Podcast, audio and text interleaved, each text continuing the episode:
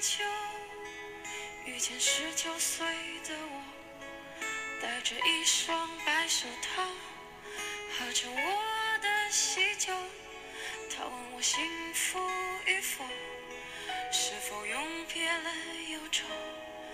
为何婚礼上那么多人，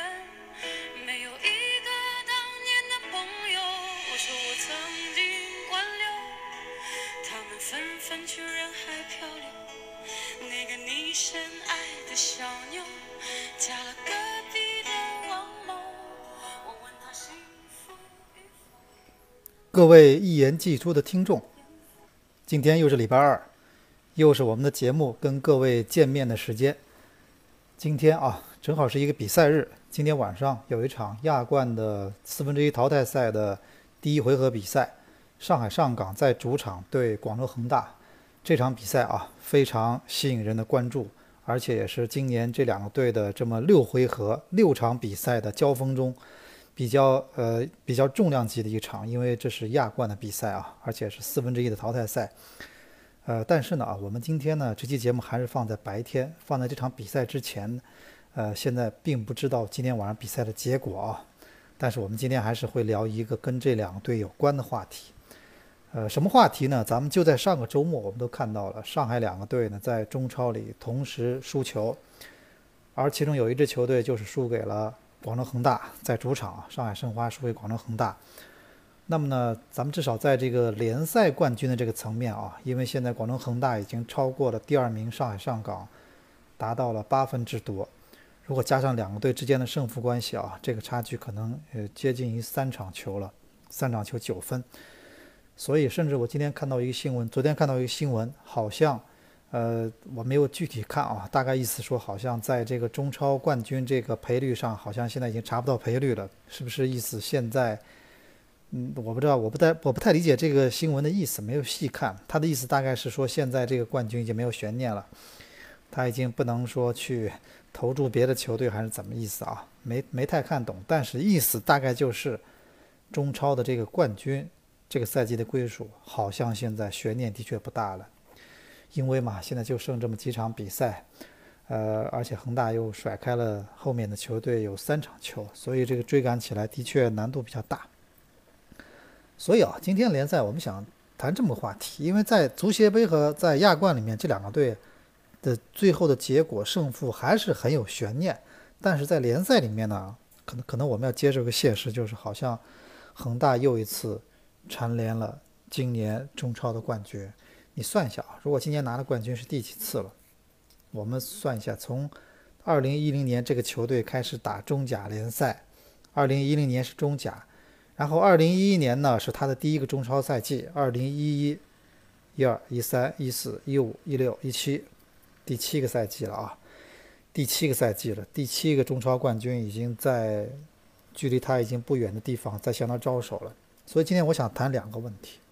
第一个。今天前半部分我主要聊一件事情，就是那些恒大的挑战者们为什么在这七年里没有撼动他的位置？他们自己哪些事情做得不够好，导致了这个结果？那么今天下半部分我会聊另外话题什么呢？就是说这七年里恒大做了哪些事情，确保了他自己在这么一个我们说的一个职业联赛的一个最顶端可以停留这么长的时间？今天就这两个话题。分别跟大家交流一下我的一些看法啊，未必正确，但是是我经过思考以后的一些看法。首先，第一个，他的对手，因为我们现在看啊，哪怕是在哪怕是在你看欧洲五大联赛里面，哪怕有拜仁慕尼黑这样的超级强队的德甲里面，其实也还是有些球队在过去这么七个赛季连续七个赛季里面对他形成挑战的。你比如说多特蒙德，还有我们说这个。包括我们说这个和那个，我们说这个法甲，哪怕巴巴黎圣日耳曼一家独大，但也有摩纳哥，人家欧冠也能进个四强，对吧？然后我们再看，在那个在英超就不用说了，这冠军真的每年都换来换去啊。呃，莱斯特都能拿到冠军，这么一个投入这么巨大联赛，莱斯特都能拿到冠军。然后我们再看这个，呃再看这个西甲，虽然我们说皇马和和巴萨，但是。这两个队很强，但是你看，至少这两个队不是能不能不能一直去占据这个这个这个冠军的这个宝座。有时候是皇马，有时候是巴萨，而且有时候还出来马竞。所以我们就在想啊，中超到底是？而且我们看周围的日韩联赛也不会出现这种情况，连续七年一个球队垄断了所有的联赛冠军。所以我们在想，首先别的球队挑战者为什么到最后总是无法，就像我们今天这配的这首歌名一样，为什么无法做到越过山丘？这首歌我特别喜欢，这两天最近比较流行啊。最近这首歌谁呢？好像是高晓松写的。因为我们知道李宗盛有首歌叫《山丘》，高晓松呢特意向李宗盛致敬啊，写了首叫《越过山丘》，本来是杨宗纬唱的，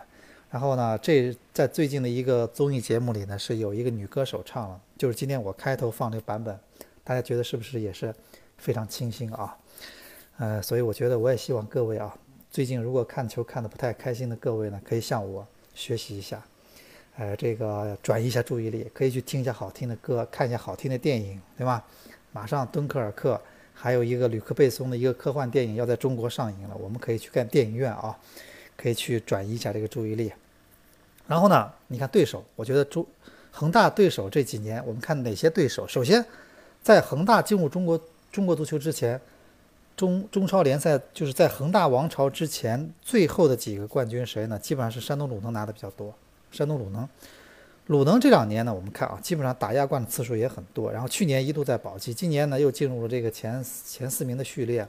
但鲁能，我们我们找一下差距，我们一个一个找差距。首先，鲁能，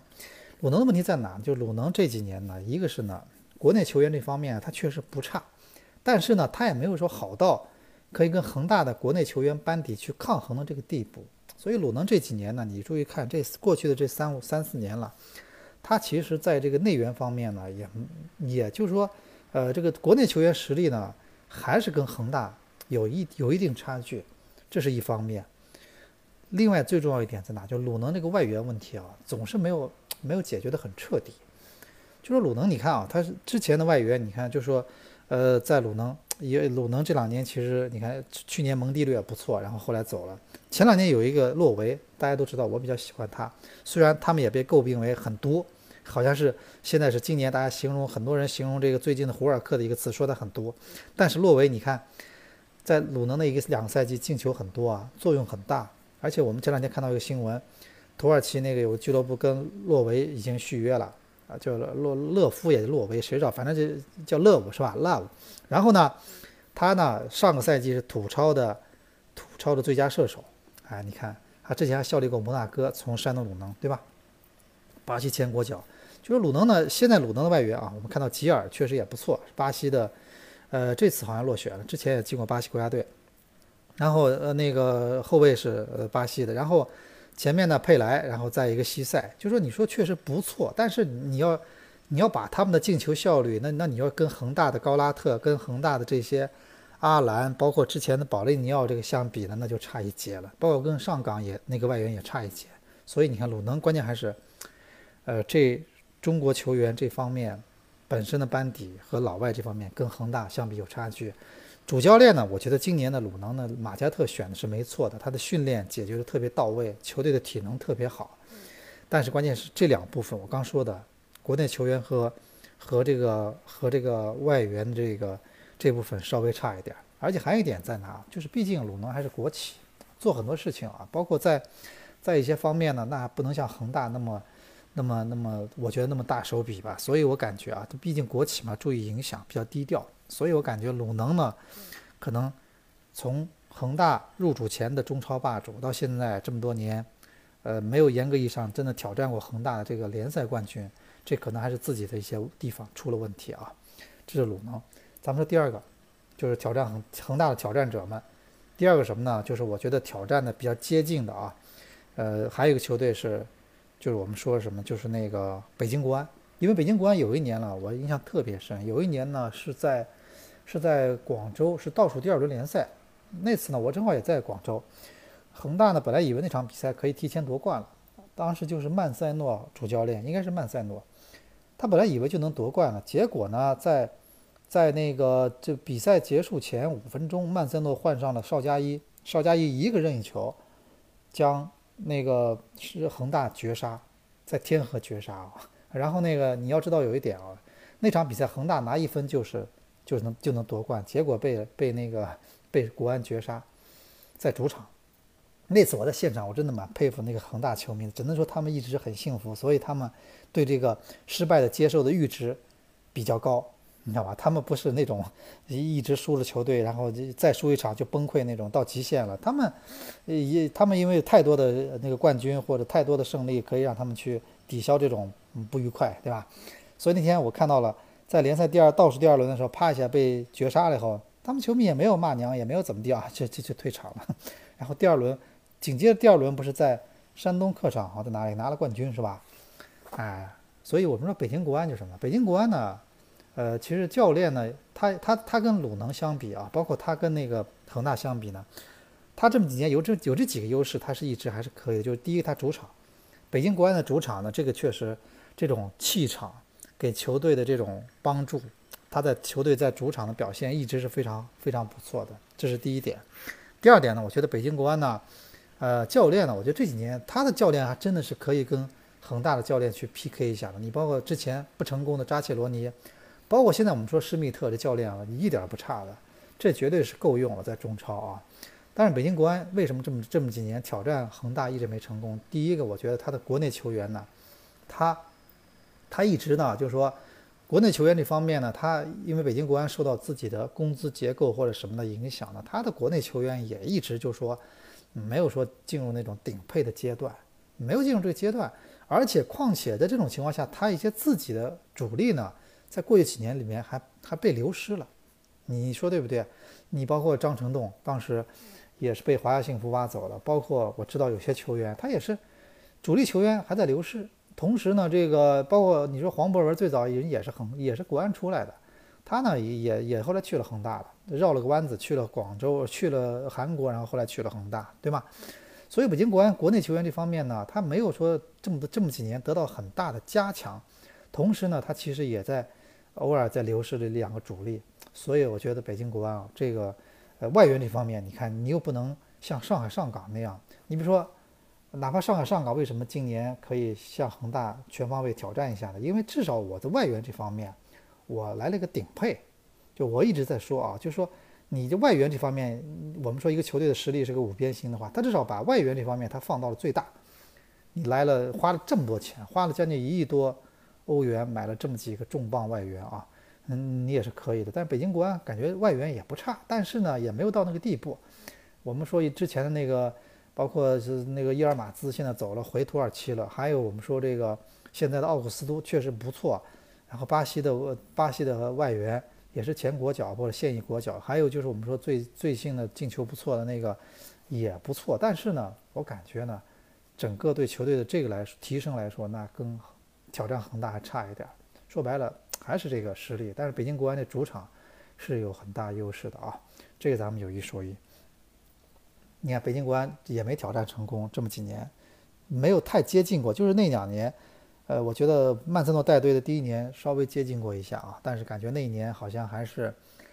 阵容方面稍微配置啊稍微差一点。这是北京国安。然后我们现在说什么呢？就是说，呃，再举例就江苏苏宁。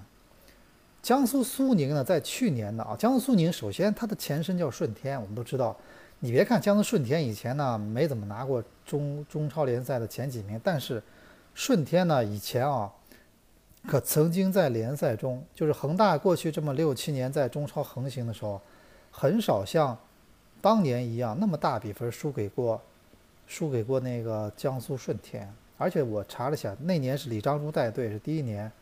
当时去南京那场打比赛的是一个全主力，孔卡什么穆里奇全部都在，一个全主力的阵容，那场比赛是大比分输给了，输给了当时的江苏舜天。哎，然后后来呢？我们知道苏宁去年接了之后，咣咣咣砸了特谢拉、拉米雷斯，还有罗杰马丁内斯，这都是中超现在外援这方面，那都是可以跟恒大叫板的。但是苏宁有一个最要命的地方在于什么地方？第一个，他这个教练啊，这个我我总觉得这个这两年他的教练问题一直没解决到，哪怕到现在请了卡费罗来了，是不是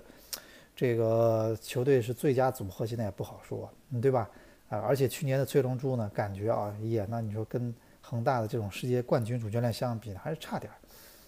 呃，然后还有一点最重要的什么？就是说，苏宁这几年虽然外援这方面不断的加，不断的加了加码，而且加了很多，呃，等等等于是也是国内最好的外援，但是他的国内球员这方面这两年流失了很多，我觉得是比较有实力的一些国脚级的球员。你比如说孙可，然后你再比如说任航，嗯，对吗？啊，你这些球员其实。呃，可能在队里呢，至少当时谈的续约都谈的不太开心，包括要价比较狠什么。但是呢，那毕竟呢，现在看来，别人接了他接了他们的位置之后呢，还是有一定差距的。所以这个问题啊，也是苏宁的问题，就是他的国内球员班底这几年呢，他没有说真正一直能能补到补补充人员到可以跟恒大那个国内球员叫板，这是苏宁啊，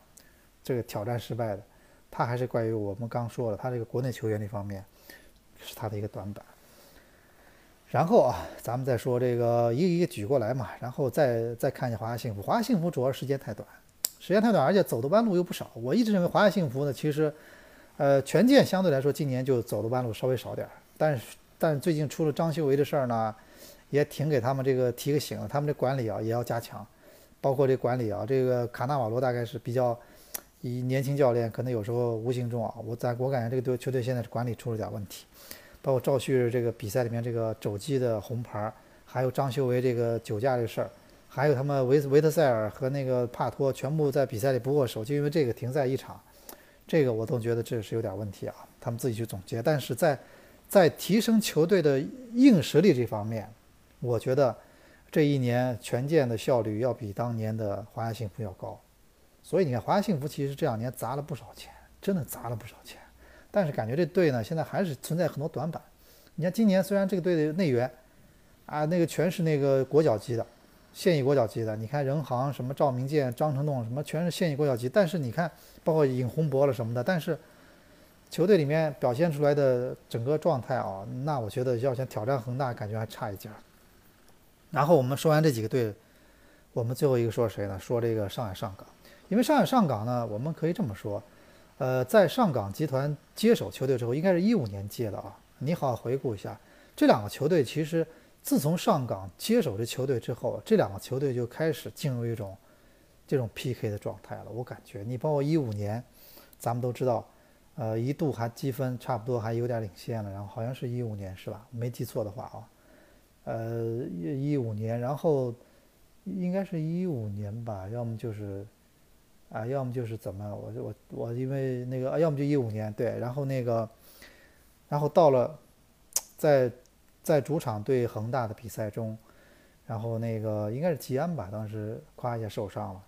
那场比赛主场输给了恒大，然后到最后就一直没有再再被反超过来，一五年就形成了 PK，一五年就形成了一种 PK 的姿态，包括一五年我们都知道招过了孔卡，那年孔卡其实在上海上港的表现是非常。非常好的，对吧？那年其实就一种挑战者的姿态就出来了，然后同时也取得了那个第二个赛季亚冠的资格。然后一六年就是去年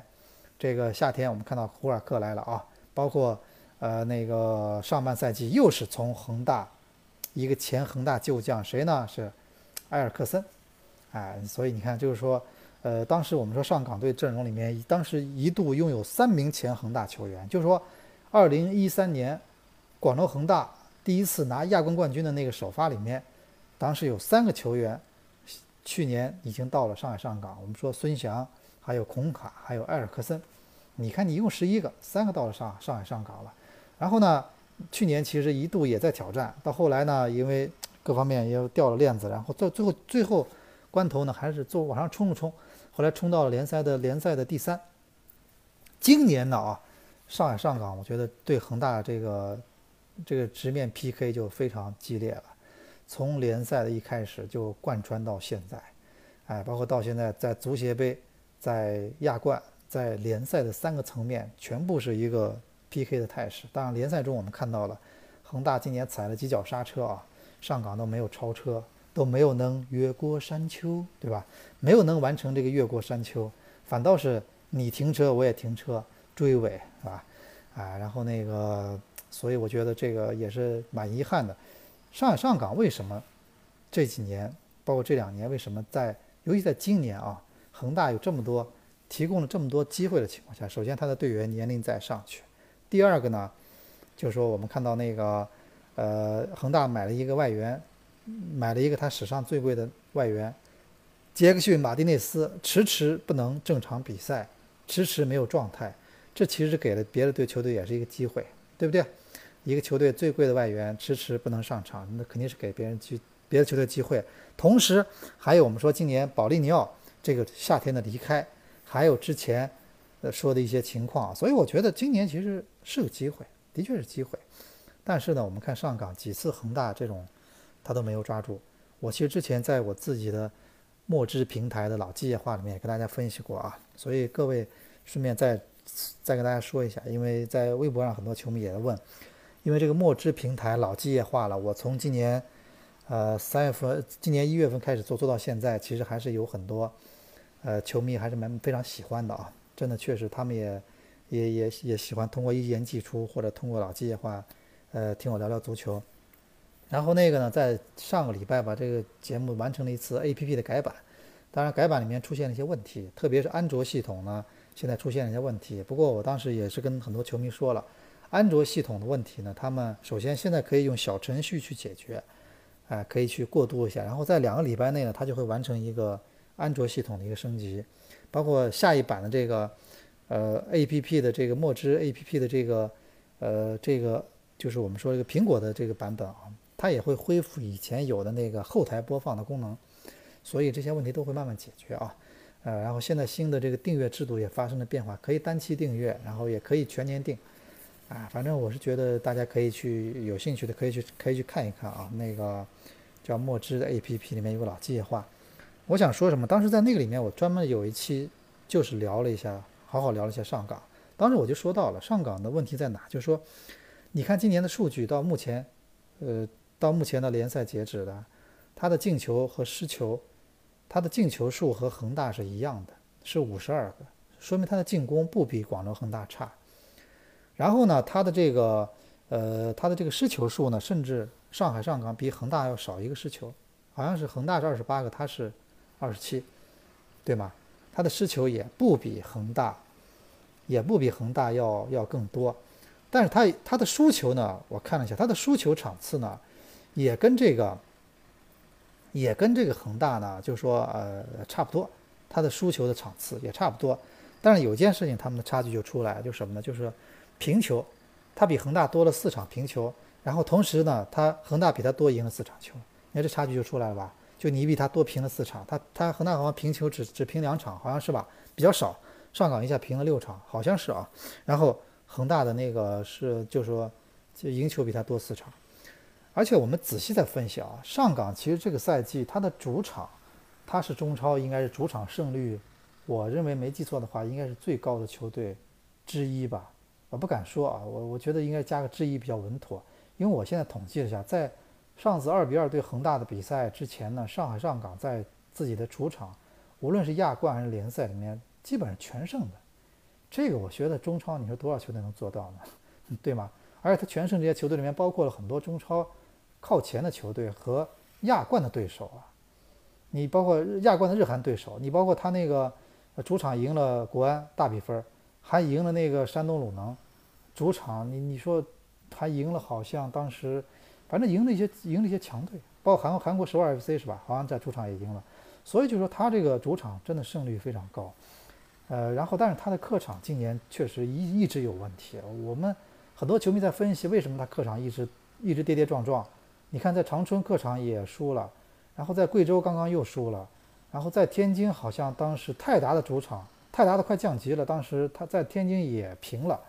包括权健客场那个在足协杯里也输了，他这个今年的客场确实打得不好，在山东客场也输了，对吧？分析的原因很多，第一，首先他可能对对主场的球场更适应，因为球场他的球场，我我跟大家说过很多次，他的草中超最短的，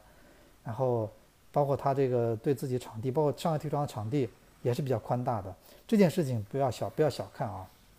咱们都知道这一轮英超，我给大家举个例子，这轮英超。不是今年的新赛季啊，热刺不是热刺对英超的热刺把自己的主场临时搬到了温布利球场，因为他的主场还那个白鹿巷去年不是被被拆了嘛，然后开始修新的球场，他的现在过渡主场是温布利，然后热刺以前的温布利呢就没怎么赢过球，包括足总杯的什么老输。然后呢，他们就分析是原因什么呢？就首先温布利球场比较大，而温布利这个场地呢，它在规则范围内，它比一般的场地要宽和长，你知道吗？因为球场大嘛，所以它的中心草坪就会宽或长。所以呢，这其实对你很多球队来说，你适应的球队，你比如说你尤其那种打进攻拉得开的球队，打边路的球队是是非常好的，因为你你打攻势足球的话，你的你你你对手的空档就比较大了嘛，对吧？但是你可能有些东西你就不未必习惯，啊，热像热刺就是这次，你看新赛季第一个主场，不，去年他去年整个白鹿巷他主场没有输一场，今年第一场就输给了切尔西。他的主教练波切诺蒂赛后也说了，说我们不要老想着温布利什么，我们是我们的那个是我们的梦魇，是我们的滑铁卢，我们还是要从自己自己去总结我们到底哪哪里做的不好，对吧？我觉得上港就是一方面，这可能是原因，但是关键是到客场，你确实要习惯不同的场地。不同的这种氛围，这个是中一个联赛是一半的比赛是在客场，你客场这一关你必须过去的。我相信广州恒大队的客场肯定是要比上港要好的。而且我跟大家说一件事情，什么？你要想当冠军的球队，你这个客场成绩一定要解决。我们当年前两年去，我当时在恒大在在大连万达队最鼎盛的时候，当时我去那个大连去大连万达的基地去看望徐徐根宝徐指导。那次我看望的时候，他领我参观那个基地。当时我印象特别深，什么呢？那个基地里面有一个，也是有一面墙都展览他们奖杯嘛。其中有一个奖杯啊，现在可能都没有这种奖杯了，没有这种奖项了。当时有个奖杯发给大连什么呢？就送给你甲 A 联赛的客场英雄。就一个奖杯专门奖，专门送给你叫客场英雄。什么意思呢？就是那个赛季大连万达队客场赢球最多，是中超全中超最多的，所以给你个奖杯叫客场英雄。你看，这不就是吗？你你夺冠的球队客场，你说光靠一个队一条腿走路，你想拿冠军，这个很难。你说对不对？很难呀，这怎么可能呢？所以我觉得这个，我觉得上海上港这客场问题不解决的话，这个这个客场问题肯定是他们的一个要去面对的话题。这就是今年差距。还有我在说啊，这个上海上港为什么咱们说找差距跟恒大差距？就第一个呢，他的外援今年的确是已经到了一种极致了。但是外援首先能力，个人能力到极致，不代表你跟球队的融合到了到了最极致，对不对？所以我们觉得啊，这个赛这个赛季上海上港这几个外援跟球队的磨合，其实一直是在在进行中，还没有到一个最佳境界。这种磨合，你你比如说，大家对对这外援都有看法，是胡尔克，很多人说他毒啊。其实我也上次查了嘛，我说胡尔克现在球队的进球是排名排名也是仅次于吴磊，同时他的助攻，他助攻是。中超的排名前三的助攻啊，他现在助攻八次，已经超过奥斯卡的七次了。他是中超排名前三，第一是拉维奇，第二是曹云定，第三就是奥斯，第三就是胡尔克。你说他毒的话，他还有这么多助攻呢，对吧？只能说明这这个他跟中国球员之间的磨合没有到一个最佳境界，不像恒大，恒大你在场上面很少见到那种老外去抱怨中国球员，不多吧？他们之间绝对是中国球员和老外之间，我觉得就是在配合。这个呢是的确是上港的一个呃一个一个差距啊。第二在哪？就是说，还有一点就是我们说这个国内球员，上港呢去年有一件事情是做了中超的唯一。我跟他们我一直跟大家说，我说这件事情，呃，他去年做的唯一就是他去年是中超唯一一支全年全赛季引进内援人数为零的球队。他去年没有内援，你你注意看一下，他去年一一六赛季。虽然最后他进入了那个前三名啊，进入了亚冠的这个阵容前三名，但是他这个去年，无论是一开始的冬天还是这夏天，他没有买一个内援，就没有买一个我们说成年内援，是不是小队员？我我没说啊，就说成年内援占五个名额的内援，他一个都没用，就五个内援名额他一个没用，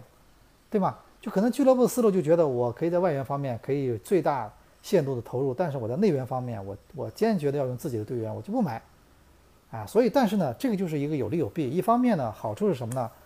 自己的球员得到了很多锻炼，一些机会。但是不好在哪里？就是说，自己的球员往往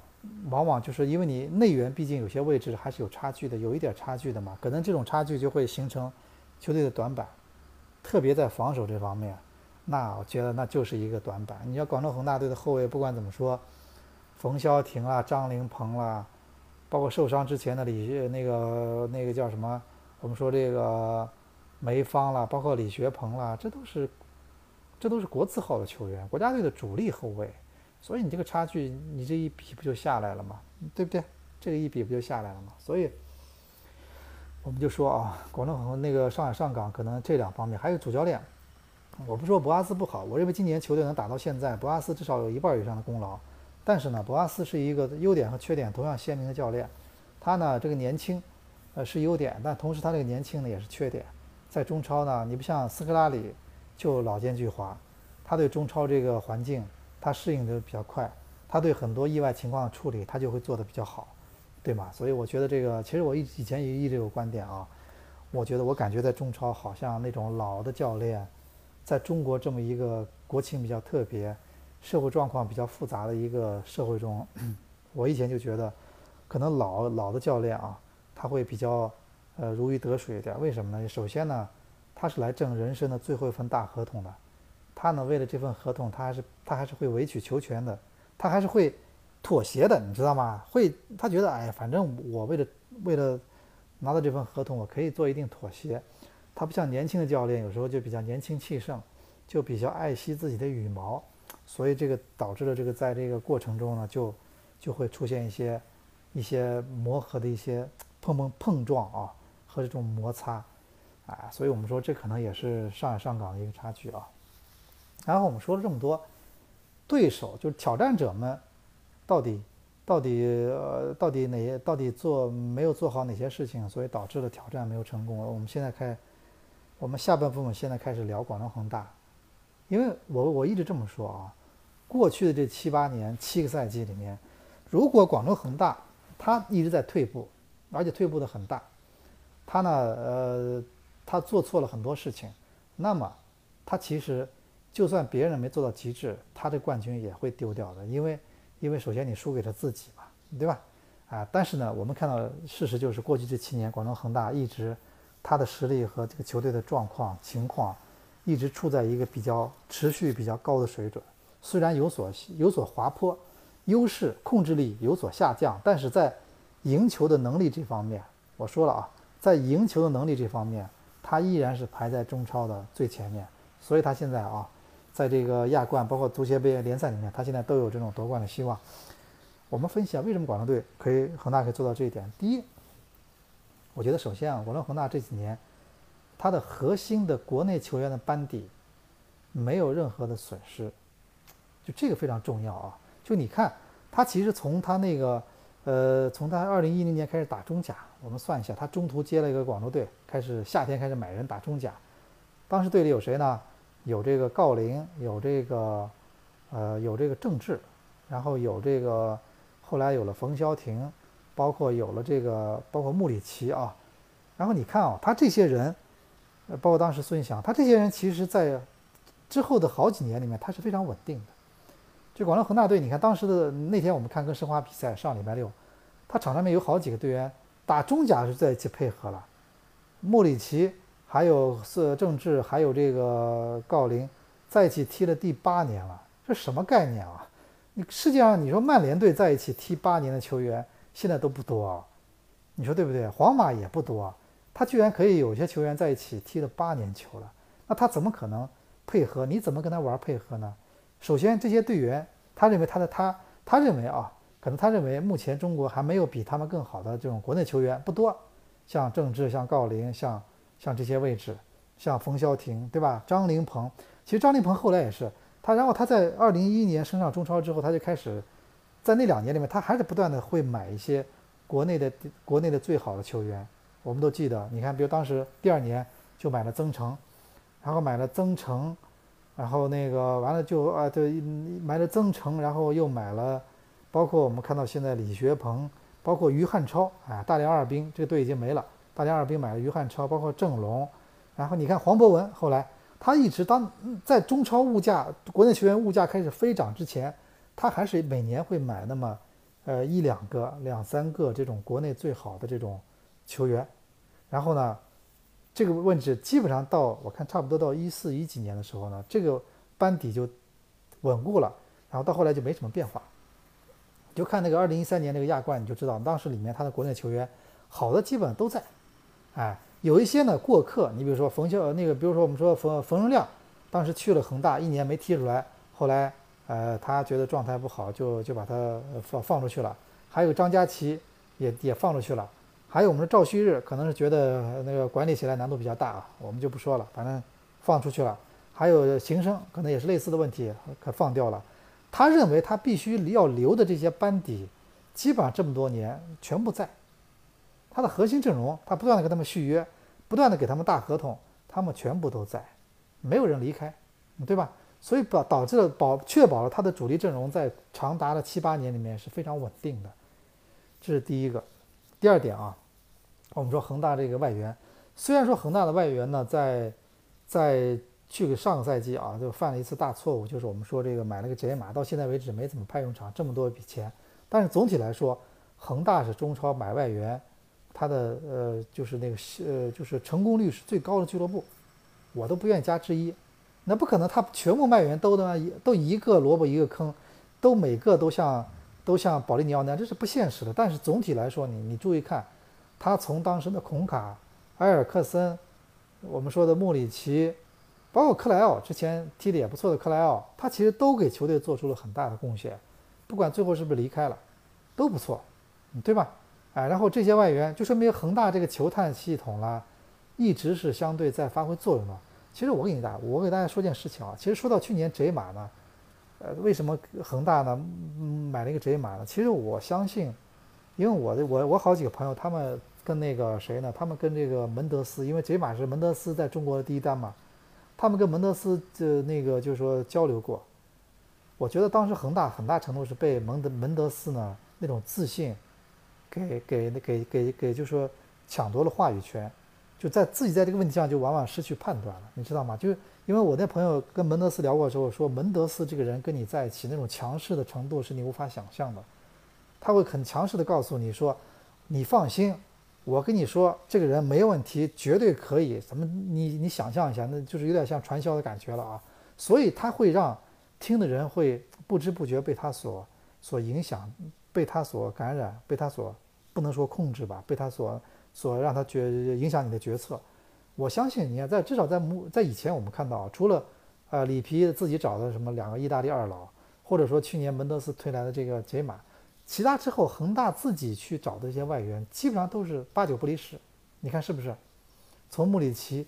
到那个后来的孔卡，包括到那个什么，到我们说的这个啊，后来的科保利尼奥，对吧？保利尼奥当然也一方面原因是斯科达里看中他，还有我觉得还有关键因为在恒大可能俱乐部也看中他。所以你综合这些东西，一方面内援他这么多年很稳定，而且不断的还在主力核心。国脚都在，而且同时他不断的在在在补新的人进来，对吧？然后在外援，他虽然之前也也也看走眼过，但基本上都是质量不错的外援，基本上都还球队里面这三个外援基本有。加上还有一点，我们刚说了他的教练问题啊，就说恒大呢选教练以前，你看从里皮的时候世界冠军主教练，这个就世界冠军你要知道四年才一个，四年产生一个，这个欧冠冠军再怎么地一年一个。对不对？西甲冠军一年一个，欧世界杯对不起，四年一个。这个人，你说这人至少你就不用说玄学，他的他的性格，他的命运的符号中，一定有些就是那种冠军的那种那种那种信息在里面，冠军的密码在他身上。所以选这样的教练呢，你至少对他这些东西你是你是有把握的。包括你看我们说这个，呃，我们说这个斯科拉里，你再再怎么说他，我还是那句话。恒大球迷再怎么去不满意他，说他是靠玄学，但是他今年整个在这种球队遇到这么多状况的情况下，他能把这个队伍目前仍然带到这个份儿上，基本上差不多就拿冠又要拿冠军了，他是非常有能力的，你知道吗？我是感觉啊，只是说你你总拿里皮做参照物，我觉得这个就对比就不太公平了嘛，对吧？所以我跟大家聊的就是，我跟大家说的比打的比方就是说这个事情很简单，你看这个广州广州恒大。这几方面，他一直没有犯太大的错误，投入又是中超，始终在前列，对吗？始终不不不像有些球队，你比如说，忽然一下开始，老板说我不投了，就像深圳一样，深圳二零零三年，呃，那个没有拿到冠军，二零一四年，当时拿到了中超的冠军，然后二零一五年不就开始欠薪了，什么乱七八糟嘛？所以你回忆一下啊，当时的深圳队。当时如果不是因为是健力宝撤资了或者什么，当然这个这这个球队的班底其实完全政治什么李毅、李玮峰什么全部都在，这球队班底是很强的。你保留两三年的话，是绝对可以在中超一直排在前面的球队。但是咣当一下，老板出事情了，不投了，那就一切结束。恒大这几年，你看，至少他过去七年，他的投资一直是非常稳定，对吧？他老板对球队的重视一直很稳定，他的这种资金确保一直很稳定。他也他也没有说哪年忽然我我我我很激进的走个路线，就是把我的国国脚全卖了，啊，对，就像。呃，鲁能今年年初也是比较激进的，把那些大牌全卖了，然后换了帮年轻的。恒大一直走的比较稳，所以他现在为止，他自己过去七年，他把自己至少做到了比较好的时候。虽然挑战者很多，但这么多年确实没有人挑战成功，这就是原因所在。所以其实啊，我那天节目里也说了，我说现在。呃，今年就这样了，反正亚冠里面可以再标一下，再去 P K 一下，然后足协杯可以 P K。但是明年很多俱乐部要想想啊，怎么去挑战他。其实很简单，就首先你的外援要比他，比他要要更加、更加、更加有这种水准。第二什么呢？就是你这个球队要在要在国内球员的班底，你要跟他去 P K，这也是一方面。还有教练，就他这几方面，你都要比他做的接近于或者比他要好一点。这个时候你去挑战他。这个事情是有有把握的，而且有一点啊，咱们还是说有一点，恒大不是去年刘刘永哲说过一句话，当时引起中超很多球队不舒服嘛，就说我不给你，你你不能拿，就好像觉得他比较老卵，就觉得你凭什么这么拽，是你好像我冠军是你给的一样。但是他这个话的潜台词你去体会一下，他的意思就说是我恒大还没有想到要去为冠军为为为这个东西联赛要降低投入的时候。你们想追我是挺难的，这确实这是实话，你知道吗？就是你现在很多球队，如果你你要还有一种可能性，就是你可以慢慢等待恒大哪一天他他真的去降低投入了，或者怎么怎么样，可能这时候可能机会又来了，对吧？这都有可能的。但是现在看来也不是那么容易。昨天我看了一个新闻，随着香港股市的那个上涨，昨天我看了个新闻，呃，那个好像许家印，呃，恒大老板许家印，呃，那个接替了。王健林成为了中国房地产的首富，所以说明他钱这方面好像问题也不大啊。那个，所以这就是，这就是比较，这就比较难弄了，哎，所以我们明年也也会拭目以待。包括今年剩下来的足协杯和亚冠里面，我们也会看一下，这个这个呃上港在最后这两项比赛里是不是能给恒大制造点麻烦。同时，我们也还关注一下明年啊，看哪个球队能真正意义上能耗得过他。其实现在恒大这两年你发现了吗？他这两年引进内援的难度已经很大了，因为好的很多内援已经被华夏、被什么权健，包括被上港按在自己球队了。他现在要挖好的内援呢，他不容易了。而且恒大这么几年其实说白了，他新人出来的并不多，因为你这个东西是矛盾的，你要用新人你就得丢冠军，所以他一直还是用这些人用到现在。但这些人毕竟再怎么说，一天天在年龄在上去。对吧？今年其实很明显，恒大比赛中的统治力已经下降，他很多时候靠自己的经验，然后打那种反击，然后那种，然后完成了一个进球。以前恒大这种全场这种统治力，他不可能走这种方式。现在你看很务实，打两个反击，你就照样进球，对吗？所以我是觉得什么，就是说明年我们就看一个方面，他是不是还能保持这样的一个强势。啊，当然了，我们也我们也必须承认这个。今年他确实也给了很多球队机会，明年他是不是还会给你机会呢？不好说，因为明年首先他的外援问题他肯定要去想办法解决，包括嗯那个保利尼奥这个走了，他今年其实没来得及补，他明年是不是会去做一个补血，我们也不知道，对吧？哎，所以明年新的新政对他有什么影响，现在也不知道。但是我相信呢，这个呃这个总有一天，这个不可能一直拿冠军拿下去嘛，总有一天可能会有个球队出来。真正真正去越过这个山丘，这是迟早的事情。任何一个联赛不可能一个球队可以一直这么统治下去。今年呢，最后虽然最后没有成，但是我相信明年还是会有人会去继续挑战，甚至有可能啊，有可能会去做到这件事情。啊，然后这个我们这期的呃一言既出，就跟大家聊这么多啊。然后今天。开头放了首歌，叫《越过山丘》，很多人也觉得很好听。那么今天在最后节目的结尾呢，我再次把这个歌的后半部分送给大家，然后也希望啊，今天晚上比赛精彩。那个亚冠比赛。也希望在三周的这个联赛间隙期里，各位球迷还是放松一下，休息一下。同时呢，我也希望你们呢，就说有机会去看看国家队的比赛。毕竟，这个最后两场国家队的比赛，十二强赛，还是还是我觉得，毕竟也是中国队未来一两年里面跟世界杯最后的一次这种亲密接触。因为世界杯外围赛马上就结束了。然后，这就是本期的一言既出的所有内容。咱们下期再见。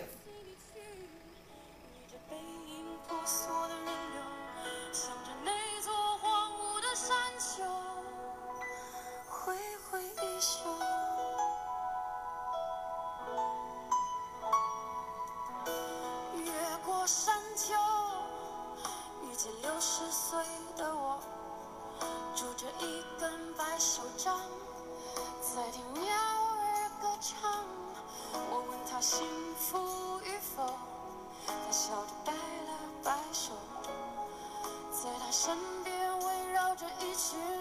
当年流放归来的朋友他说你不必挽留爱是一个人的等候等到房顶开出了花这里就是天下总有人幸福白头总有人哭着分手无论相遇还是不相遇。